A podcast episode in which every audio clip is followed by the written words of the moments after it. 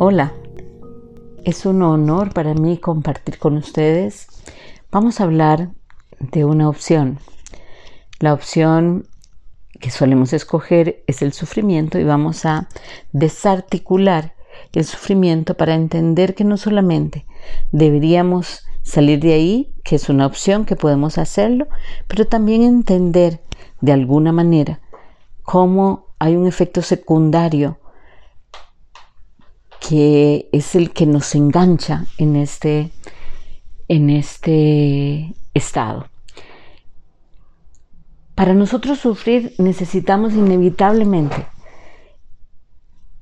comenzar a generar un pensamiento.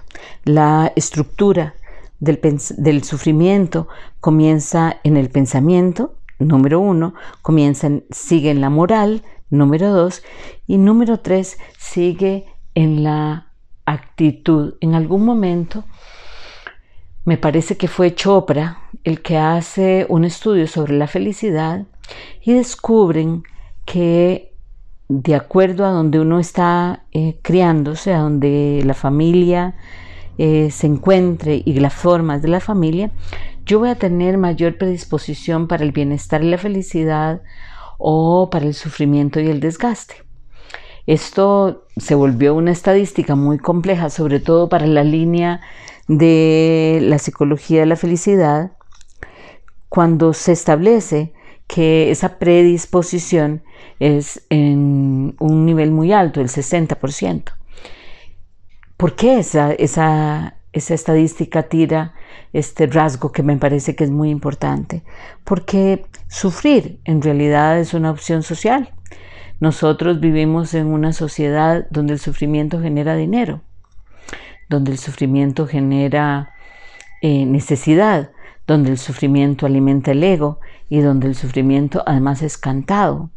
Hemos oído miles de canciones donde el sufrimiento es algo sobre lo que se establece casi un altar y donde de una u otra manera, de manera directa o indirecta, eh, adoramos ese estado. ¿Esto por qué?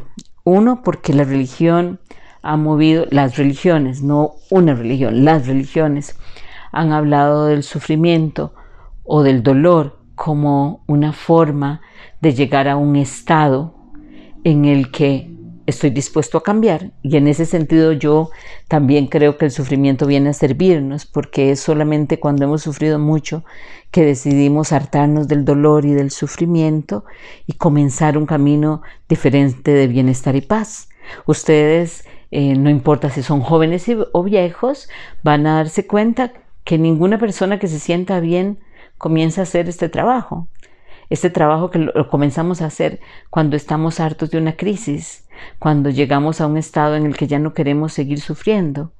Entonces, en ese sentido, hemos hecho del sufrimiento una necesidad. ¿Por qué digo que la sociedad fomenta el sufrimiento?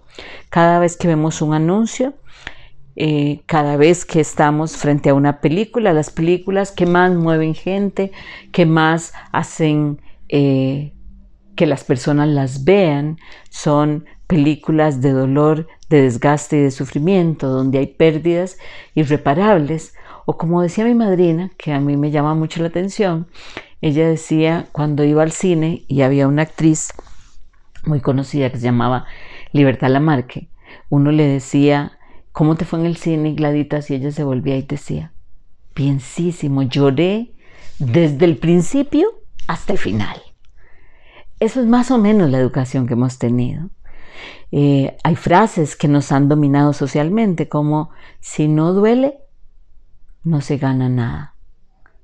Sufrir es parte del amor. Ninguna de estas cosas es real, pero nosotros las hemos incorporado en el inconsciente colectivo y por supuesto alimentan a mi inconsciente individual diariamente. El sufrimiento, ¿por qué da ganancias? Da ganancias porque si sufro me convierto en víctima y tengo la loca idea de que alguien afuera se va a hacer cargo de mí. De alguna forma el sufrimiento me pone en una posición de necesitado, de reclamar y nos volvemos de alguna manera carentes afectivos y nos vamos relacionando con los demás desde este lugar de carencia, desde este lugar de pobrecito yo. Y entonces ya para ese momento el sufrimiento comenzó a vender. Comenzó a vender en el psiquiatra, comenzó a vender en la farmacia, comenzó a vender en el terapeuta, comenzó a vender inclusive con nosotros. El sufrimiento se vuelve de, de, alguna manera un lugar deseado porque me va a llevar a otro estado en el que creo que no sé por qué ahí va a aparecer una luz y de pronto de la noche a la mañana voy a liberarme del sufrimiento, voy a ser un iluminado. Y eso no suele pasar. Y no suele pasar, y aquí quiero dejarlo bien claro, no suele pasar porque el que la inteligencia superior o llevarnos a nosotros a ser uno con la inteligencia superior no es algo que le corresponde a la inteligencia superior. Nada de lo que nos pasa tiene que ver con la inteligencia superior. Está creado en un plano de separación, de división, en este plano donde lo que se ve afuera es lo que yo tengo adentro. Nosotros no nos iluminamos porque ya somos iluminados. Hay una parte nuestra que tiene todas las respuestas. Lo que pasa es que necesitamos desempolvarlas. Y uno de los recursos y uno de los requerimientos es comprender que tenemos que tomar la decisión. No es una decisión de Marieta, no es una decisión que puede tomar mi madre, mi esposo, mi amigo, mi novio, mi amante, no, es mi decisión, solo yo puedo decidir, no voy a sufrir más. Porque decidir no sufrir más implica que voy a comenzar, dirían los argentinos, a laburar. Implica que voy a comenzar a trabajar en mí. Que la posición de víctima es algo que ya no voy a volver a tomar que voy a desarrollar un buen observador y voy a estar constantemente observando cuáles son mis pensamientos y la reacción emocional que los pensamientos generan. Si yo aprendo a ver mis pensamientos, comienzo a ver también la reacción emocional que el pensamiento genera, inevitablemente encontré el lugar a donde el ciclo se puede cortar, porque mis pensamientos son solo míos.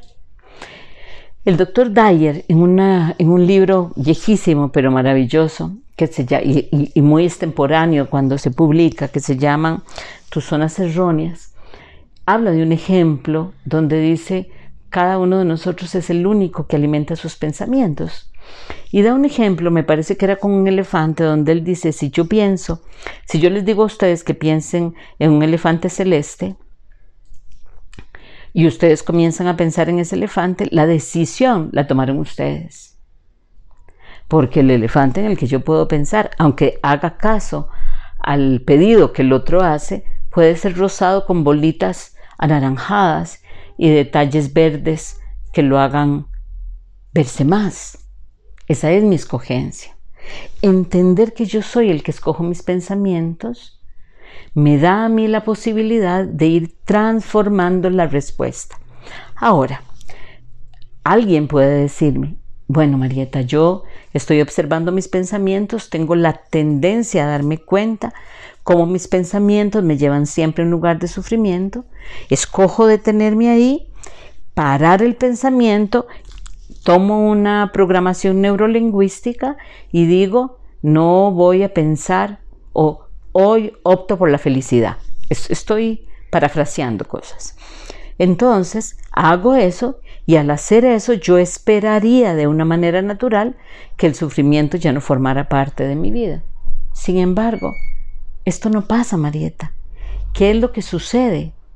Bueno, lo primero que necesito comprender es que si ya yo estoy en esta etapa donde estoy observando mis pensamientos, estoy un poco más despierto, estoy pudiendo observar mi pensamiento y detenerlo, van a aparecer del ego, traídas por el ego, recuerdos y memorias inconscientes que me van a impedir dar el paso que sigue. ¿Por qué el ego hace esto? Porque al ego le, interesa sostener y mantener el sufrimiento. En la medida en que haya sufrimiento, hay miedo. Y en la medida que haya miedo, el ego se sostiene. La desarticulación del ego a través de la no escogencia del sufrimiento es una de las primeras partes donde el ego se va a comenzar a disolver sin que haya fricción. Es importante que ustedes estén observando, pero hay cosas, Marieta, que me van a hacer sufrir. Es inevitable. Si mi madre muere, o a mi hijo le pasa algo, o a mi perro o a mi mascota le sucede algo, yo voy a entrar a sufrir. No, usted se va a doler. El dolor es una reacción emocional de primer nivel. ¿Qué quiere decir esto? Que es una emoción primaria que se acaba por sí misma. Las emociones primarias se acaban por sí mismas. Como los niños. Ustedes ven a los niños que pierden su juguete y lloran como si estuvieran perdiendo a la madre pero les dura 15 minutos y a los 15 minutos vuelven a tomar el otro juguete y pasó. Conforme el niño va educándose, va quedándose más pegado en ese dolor, en ese sufrimiento. Ustedes pueden verlo donde comienza a hacer cucharas, donde se acuesta y dormido, suspira, porque ya está comenzando a ser educado para sufrir. El dolor primario se acaba, las emociones primarias se acaban por sí mismas, no tienen mucha energía. ¿Por qué no tienen mucha energía? Porque son descargas energéticas que por sí mismas se consumen. El sufrimiento es el sostenimiento del dolor. O sea, me avisan que mi perra murió y yo digo, en lugar de aceptar, lo que digo es, ¿cómo me pasa esto a mí? Porque yo estoy pasando por aquí? Es una barbaridad que esté pasando por aquí. Comienzo a llenar de mayor cantidad de pensamientos mi mente y al tener una mente constantemente rumiando sobre esto, voy a tener reacciones emocionales generadas por esto. Al final termino llorando, ya no a mi perra, sino a el muñeco que perdí cuando era niña y eh, se incendió mi casa y se llevaron ese muñeco. Es importante tomar la decisión de salirme del lugar de víctima. Es importante optar por el dolor y no por el sufrimiento si es que tengo que dolerme por algo. Y es importante comprender, y esto lo he dicho mucho en las últimas eh, sesiones o en los últimos videos o en los últimos podcasts, que la realidad es neutra, que mi perro se haya muerto es ese el hecho, no es ni bueno ni malo. El sentir que tenemos el deber moral de clasificar todo nos lleva a tener una perspectiva de sufrimiento. El sufrimiento es una opción. Cuando yo aprendo a desarticular el sufrimiento, va a comenzar a aparecer como compañera mía la paz. Este no es un trabajo que nadie pueda hacer por usted.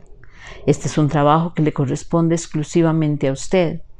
En un video un día de estos proponía que tomáramos unos días, 15 días, para no juzgar nada. Hoy quiero proponerle que se proponga a usted pasar por lo menos un mes sin hacer la escogencia del sufrimiento. Primero se va a comenzar a dar cuenta cómo van a comenzar a agudizarse situaciones que lo pueden llevar al límite. ¿Por qué sucede eso? Porque el ego, al comenzar a dejar de tener un lugar, comienza a movilizarse hacia tratar de presionarme para volver a donde estaba. Segunda reacción, usted va a verse cada vez más obligado a valorar esa realidad y a decir si es buena o mala. Comprenda que si usted cae en esta trampa, lo que va a pasar es que de alguna manera esto lo va a llevar a un sufrimiento mayor, desgastante, donde usted va a decir, no es posible que yo no pase por ahí. Y acepte y se rinda frente a una realidad donde el sufrimiento está instalado. Comenzar por hacer este mes un mes en el que usted no clasifique la realidad y cuando se vea clasificándola eche para atrás y escoja no tener una, una reacción emocional, es el principio de su libertad y es por esto por lo que hemos trabajado todos estos meses, para que todos podamos reconocernos a nosotros mismos como seres poderosos que podemos tener interferencia positiva en la vida social, pero sobre todo en nuestra propia vida.